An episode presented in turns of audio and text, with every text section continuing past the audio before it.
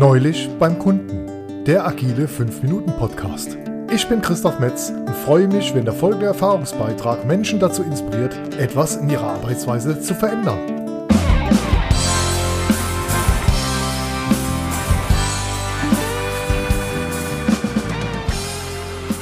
Episode 2 Das geht nicht.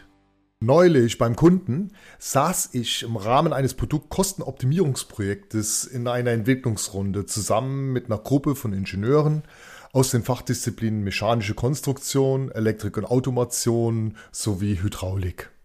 Wir brainstormten über diverse Ideenansätze und Entwicklungskonzepte zur kostenbewussten und funktionalen Optimierung des Antriebsstrangs einer ziemlich komplexen Anlage. Unter anderem versuchten wir dabei, die modulare Gestaltung des Antriebssystems so zu verändern bzw. anzupassen, dass dieses System auch baureihenübergreifend eingesetzt werden kann, ohne erheblichen zusätzlichen Engineering-Aufwand betreiben zu müssen. Nachdem ein sehr herausfordernder, aus meiner Sicht sehr spannender Ansatz fiel, sprang plötzlich einer der Teilnehmer auf und sagte laut in die Runde, das geht nicht, nein, das geht nicht. Der Ideengeber reagierte spontan und fragte unmittelbar zurück, warum nicht? Warum soll das nicht funktionieren?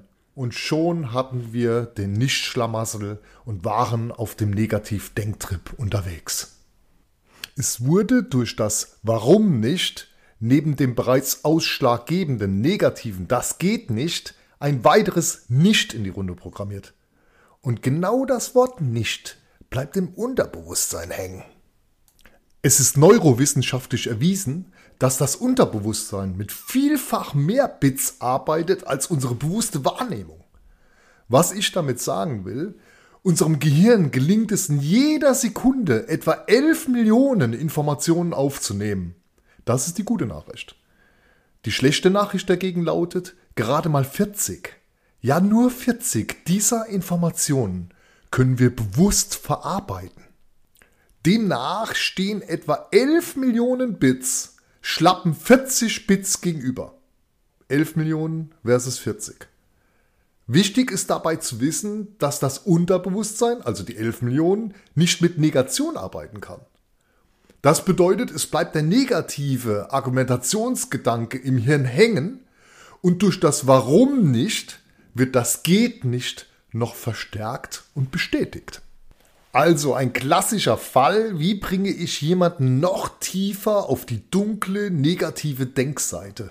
Bei Star Wars spricht man hier übrigens von der dunklen Seite der Macht.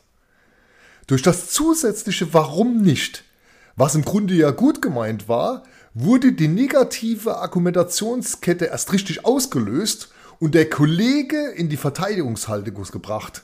Und dieser fing auch gleich an mit, es geht nicht, weil, worin immer und immer wieder das nicht auftaucht. Wichtig ist es, die Menschen auf Empfang einzustellen und durch eine gute Fragestellung in den lösungsorientierten Denkpfad zu lenken. Der bessere Ansatz ist eine andere Art und Weise, auf eine solche Situation zu reagieren, und zwar mit einer alternativen Frage. Was hindert uns daran, dass es geht? Dadurch positionieren wir im ersten Schritt den Nichtdenker in ein Hindernisdenken, also, was ist im Weg, um es zu erreichen? Auf die Hindernisse hin kann sofort Bezug genommen werden mit einer Ergänzungsfrage, was brauchen wir, um das Hindernis zu überwinden? So kommen wir schnell sowohl bewusst als auch unterbewusst in den lösungsorientierten Modus und in eine lösungsorientierte Argumentationskette. Wir müssen dabei lernen, Meinungen von Wissen zu trennen. Weil Meinungen zu vertreten setzt grundlegend Überzeugung voraus, während Wissen eine klare Erkenntnis, Erfahrung oder einfach Fakt darstellt. Gott sei Dank weiß die Hummel nicht, dass sie eigentlich aufgrund ihrer Proportionen nicht fliegen kann. Sie kennen doch bestimmt den Spruch. Alle sagten, das geht nicht. Dann kam einer, der wusste das nicht und hat's gemacht. Und nun habe ich mit dem Beitrag auch bei Ihnen einen Impuls zum Andersdenken und Handeln ausgelöst. Ich freue mich auf Ihr offenes Feedback. Auf was warten? Lieber starten. Improve now.